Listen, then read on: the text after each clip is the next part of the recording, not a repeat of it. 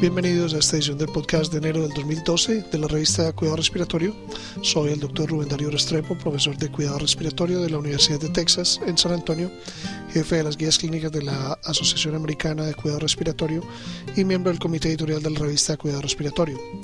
Este podcast llega, como siempre, gracias a la colaboración del kinesiólogo licenciado Gustavo Holguín, jefe de kinesiología del Hospital Pediátrico Juan P. Garrahan en Buenos Aires, Argentina, terapista respiratorio certificado y fellow internacional de la Asociación Americana de Cuidado Respiratorio.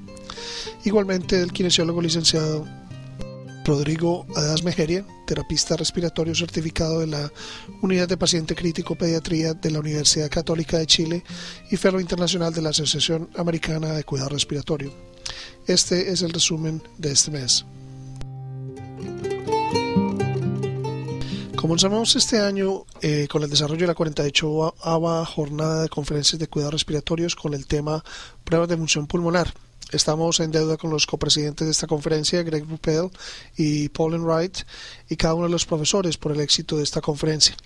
Este texto debería ser de interés no solo para aquellos que regularmente realizan e interpretan pruebas de función pulmonar, sino también aquellos que están involucrados en las pruebas de función pulmonar de manera más ocasional.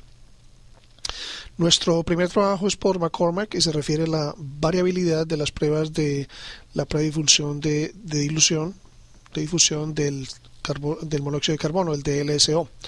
Este DLSO de respiración única es una prueba de función pulmonar común que mide la habilidad de los pulmones de intercambiar gas a través de la interfaz alveolo capilar. El DLSO es usado para realizar el diagnóstico diferencial de enfermedad pulmonar obstructiva crónica y restrictiva para ayudar en la evaluación de la discapacidad y trasplante y para monitorizar la toxicidad de medicamentos. La variabilidad en las mediciones limita la utilidad del test o de la prueba. Esta variabilidad es atribuible a diferencias en los equipos, condiciones de medición, factor del paciente y ecuaciones de referencia. Los laboratorios pueden minimizar la variabilidad asegurando que el equipo cumpla los estándares recomendados, implementando programas de control de calidad efectivos, estandarizando las condiciones y los procedimientos de medición y contabilizando para establecer características pertinentes de los pacientes.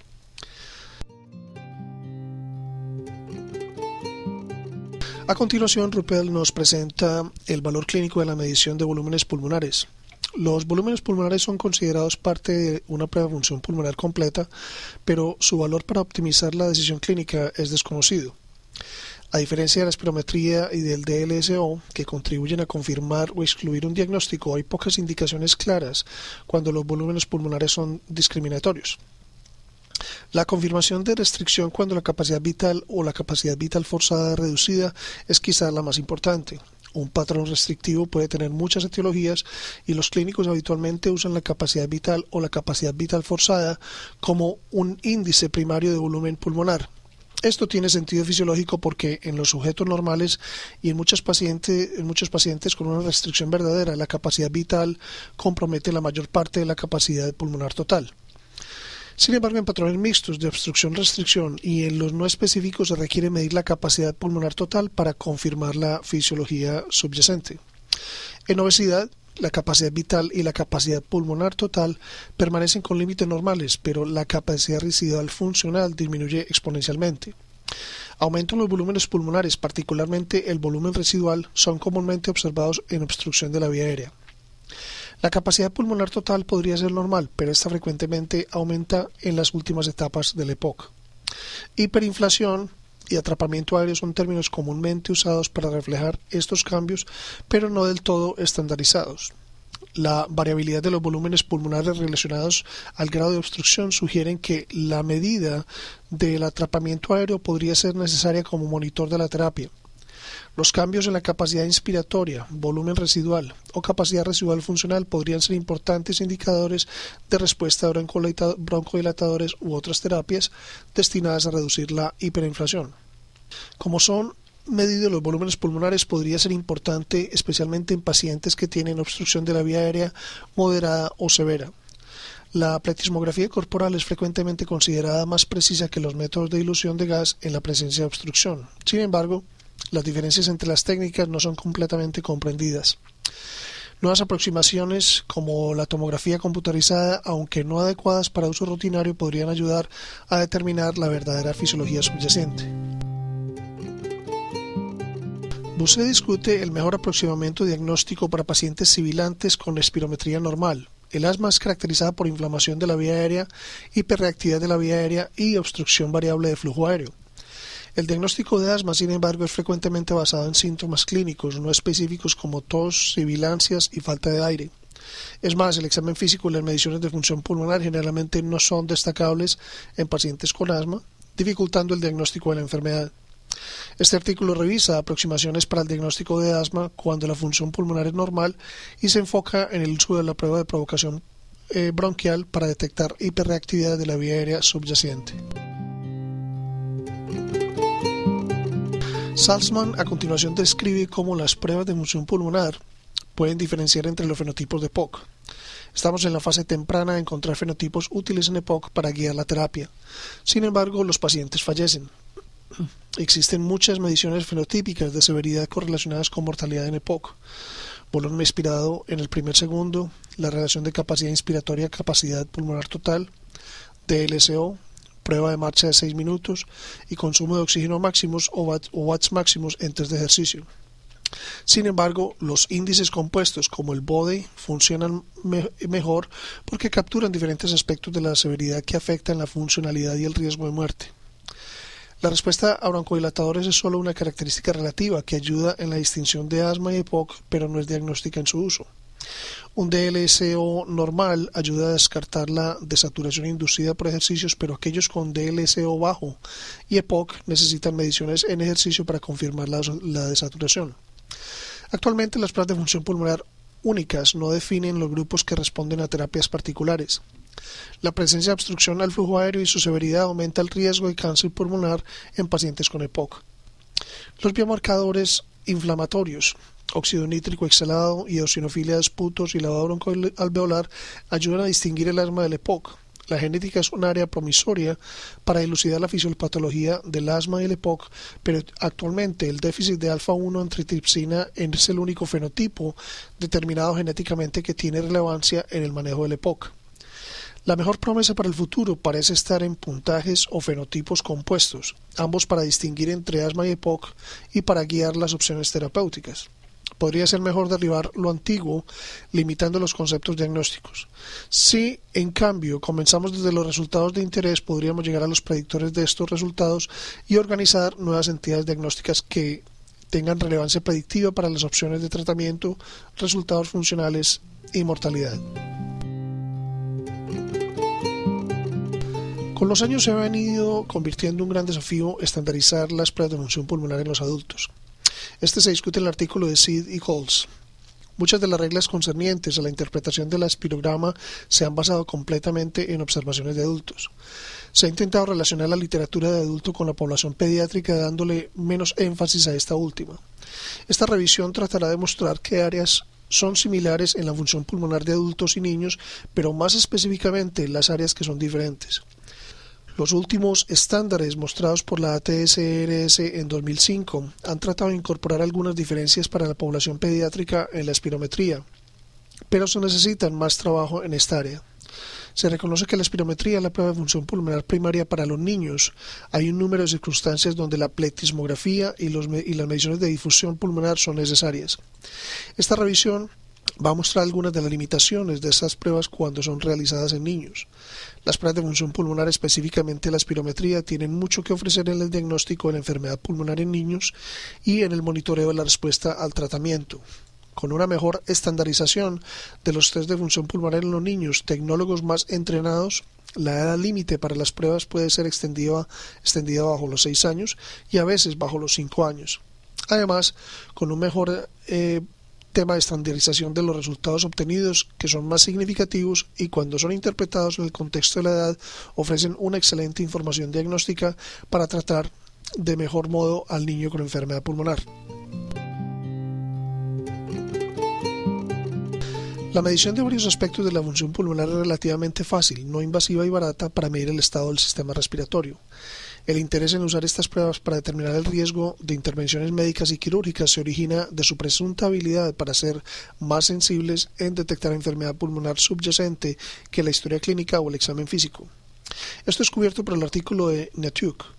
Cuando se une con la presunción de que la detección precoz de anormalidades pulmonares puede derivar en alteraciones en el manejo del paciente, el objetivo último es mejorar el resultado del paciente siendo esto muy atractivo. Sin embargo, a pesar de avances en la tecnología, el lograr este objetivo ha demostrado ser más desafiante que lo esperado en muchas áreas.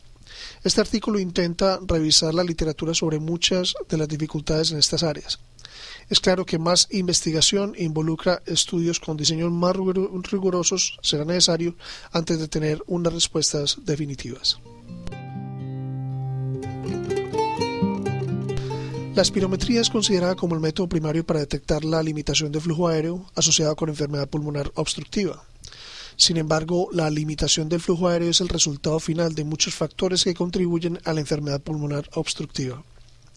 Uno de estos factores es el aumento de la resistencia a la vía aérea, como se describe en el trabajo de Kaminsky. La resistencia a la vía aérea se mide tradicionalmente relacionando el flujo aéreo y la presión de conducción usando la pletismografía, así derivando la resistencia a la vía aérea, la resistencia específica y la conductancia específica.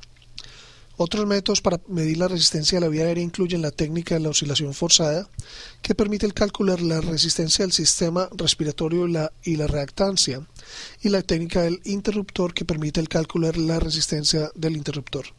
Una ventaja de estos otros métodos es que pueden ser más fáciles de realizar que la espirometría, haciéndolo especialmente adecuado para pacientes en los que no se puede realizar espirometría como niños pequeños, pacientes con enfermedades neuromusculares o pacientes en ventilación mecánica. Dado que la espirometría también requiere una inhalación profunda que puede alterar la resistencia a la vía aérea, estos métodos alternativos pueden entregar mediciones más sensibles de la resistencia a la vía aérea. Es más, la oscilación forzada entrega información única sobre la mecánica pulmonar que no es entregada en el análisis de la espirometría, pletismografía o del interruptor. Sin embargo, no está claro si alguna de estas mediciones contribuye con información clínicamente importante a las mediciones tradicionales derivadas de la espirometría. El objetivo de este artículo es revisar la fisiología y metodología de las mediciones de resistencia vía aérea y luego focalizarse en su utilidad clínica en la relación entre ellas y la espirometría. Con la introducción de la prueba de subir escaleras en los pacientes quirúrgicos en la década de 1950, el papel del ejercicio basado en las pruebas se estableció como una herramienta de diagnóstico útil y un complemento de la prueba cardiopulmonar convencional. Desde entonces, tal como se describe en el documento de Pichurco, hemos sido testigos de un rápido desarrollo de numerosos ensayos variando en sus protocolos y aplicaciones clínicas.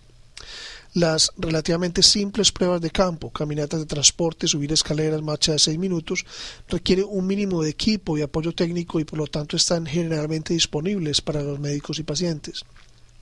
En el otro extremo del, del espectro está la prueba del ejercicio cardiopulmonar, más compleja en las necesidades de sus equipos, soporte técnico y con una estrategia interpretativa a menudo compleja.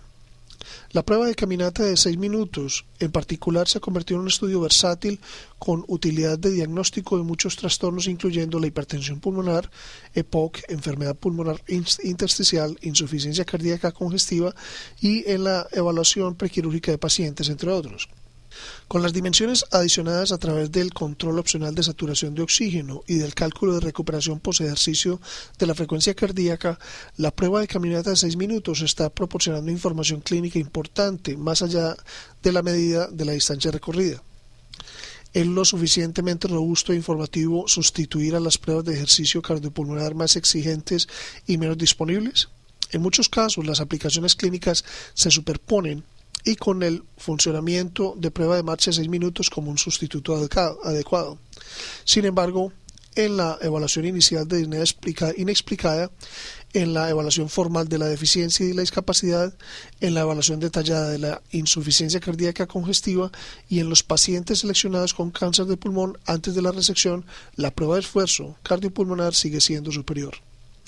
Las investigaciones sobre metabolismo con dispositivos portátiles y de monitoreo cardiovascular con el objetivo de mejorar las capacidades de diagnóstico de la prueba de las marchas a los seis minutos pueden estrechar o cerrar la brecha que puede entre estos dos estudios ser.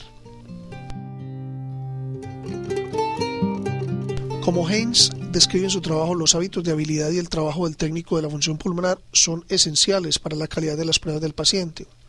Los técnicos de función pulmonar deben ser elegidos cuidadosamente. Los técnicos de la función pulmonar deben ser inteligentes, concienzudos y poseer habilidades de pensamiento crítico. Se necesitan estudios para identificar mejor qué tipo de rasgos de personalidad se correlacionan con un desempeño superior y si estos rasgos pueden ser identificados con toda confiabilidad eh, de las pruebas estandarizadas. El monitoreo del desempeño técnico y tecnológico de retroalimentación mejora la calidad de las pruebas, pero solo es utilizado por una minoría de los laboratorios clínicos se necesita la acreditación del laboratorio de función pulmonar con urgencia para proteger al público de posibles diagnósticos erróneos y tratamientos inadecuados debido a datos falsos. Miller y Enright discuten estrategias interpretativas de pruebas de función pulmonar, en particular las guías de la ATS-ERS 2005. Todos los neumólogos, incluidos los de formación reciente, recientemente completada, deben ser competentes en la evaluación crítica e interpretación de pruebas de función pulmonar. Además, algunos expertos recomiendan que los terapeutas respiratorios aprendan a ofrecer interpretaciones preliminares de pruebas de función pulmonar a los directores médicos de laboratorios de pruebas de función pulmonar. En el 2005, las guías de ATSRS para la interpretación de pruebas de función pulmonar no tienen recomendaciones de mejor referencia en las ecuaciones para los volúmenes pulmonares y el DLSO. El, el pretest de probabilidad de enfermedad pulmonar se debe determinar mediante un breve cuestionario. El patrón no específico se presenta en aproximadamente el 15% de los pacientes remitidos a un, laboratorio de, de pruebas de función pulmonar, pero tiene muchas correlaciones clínicas y el curso es generalmente benigno. Patrones de pruebas de función pulmonar menos comunes y las que resultan de las condiciones comórbidas como la obesidad, debilidad muscular respiratoria o insuficiencia cardíaca no se tratan en las guías. Más de la mitad de los pacientes con enfermedad pulmonar intersticial tienen una relación normal de DLSO con el volumen alveolar y muchos tienen una capacidad pulmonar normal total. ¿Cómo se define el límite inferior del rango normal? Se analiza en el documento de Culver.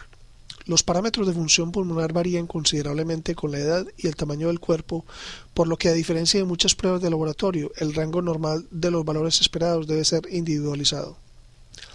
Para la espirometría solo los valores bajos se consideran anormales, por lo que el límite inferior de lo normal se considera igual al percentil 5 de una población sana no fumadora.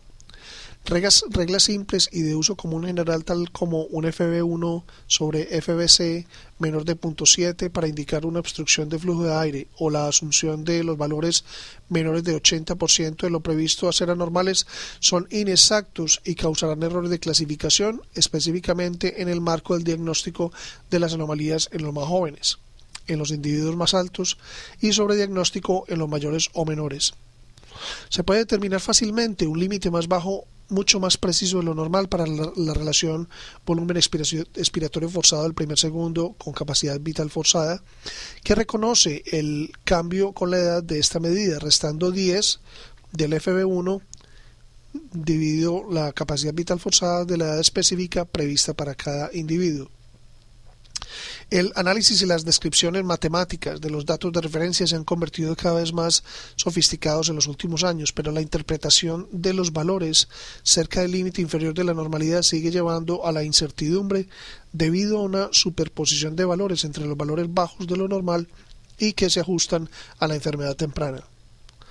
Entre los pacientes remitidos a un laboratorio de función pulmonar, el pretest de probabilidad de enfermedad puede ser relativamente alta, de modo que incluso los individuos con valores por encima del límite inferior a lo normal pueden ser más propensos que los que no tienen enfermedad respiratoria.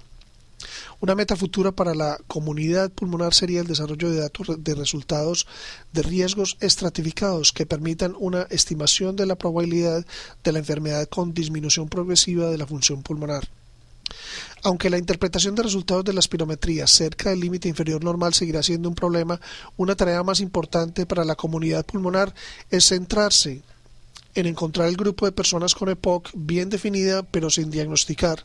Y para ello la espirometría de buena calidad sigue siendo la mejor herramienta y debe ser debe estar ampliamente disponible. ¿Debemos seguir luchando por un espirómetro en cada consultorio médico? Esta pregunta es dirigida por Enright. Las asociaciones profesionales han alentado a los proveedores de atención primaria para llevar a cabo las pruebas de espirometría para la detección de POC. A pesar de este esfuerzo, la tasa de éxito es inaceptablemente baja. La sencilla detección de flujo flujo espirómetros o espirómetros de flujo tienen fallas técnicas que pueden provocar errores de lectura y que rara vez se verifica la exactitud. Cuando la espirometría la realiza un técnico con experiencia y cuando el pago se realiza en el criterio de calidad, la tasa de éxito para adultos y niños en edad escolar puede ser tan alta como 90% pero las pruebas siguen siendo un desafío para los niños más pequeños y los ancianos. La información periódica para el técnico acerca de sus resultados de las pruebas es esencial. Incluso con un esperómetro de precisión, un paciente capaz y un técnico calificado, el médico que ordena puede interpretar erróneamente los resultados. El uso de la espirometría en atención primaria seguirá siendo un problema a menos de que las pruebas de alta calidad estén ligadas a un reembolso. Utilizando el, volumen expiratorio forzado al primer segundo o mediciones de flujo máximo para descartar la anomalía de la vía aérea en la mayoría de los pacientes, seguida por una referencia para los estudios más sofisticados en los que quedan, puede ser el mejor enfoque. Los terapeutas respiratorios pueden participar en este esfuerzo. Una mirada al futuro de las pruebas de función pulmonar por McIntyre. El laboratorio de función pulmonar de hoy en día está muy centrado en la descripción de la fisiopatología y la cuantificación de la extensión de la enfermedad. A medida que avanzamos es importante que los resultados de las pruebas de función pulmonar vayan más allá y estén vinculadas a los resultados importantes que realmente afectan la toma de decisiones clínicas. Para llegar allí es necesario mejorar el rendimiento del dispositivo, es crítico tener técnicos de alta calidad y es mandatorio eh, para que los médicos tengan formación adecuada en la interpretación con normas de buena referencia. Por otra parte, como la accesibilidad de estas pruebas es mayor, es importante que las métricas de calidad se mantengan intactas. Hay una amplia gama de nuevas pruebas que podrían ser realizadas por laboratorios de función pulmonar en el futuro. Estos van desde la modificación de las actuales tecnologías por nuevas tecnologías que están todavía en fase preliminar los ejemplos incluyen el análisis de aire expirado, análisis sofisticado de la mecánica pulmonar y el intercambio gaseoso, y evaluación de la eh, oxigenación cardíaca y de los tejidos y tecnologías de la imagen. La adopción de cualquier tecnología requiere, aún más que hoy, una clara evidencia de que la nueva tecnología es un complemento real a la toma de decisiones clínicas. Eso es todo, los esperamos el próximo mes. Para recibir el contenido tanto de esta edición de la revista como de las pasadas, visite nuestra página web www.rsjournal.com y allí podrá suscribirse para recibir los podcasts de las próximas ediciones.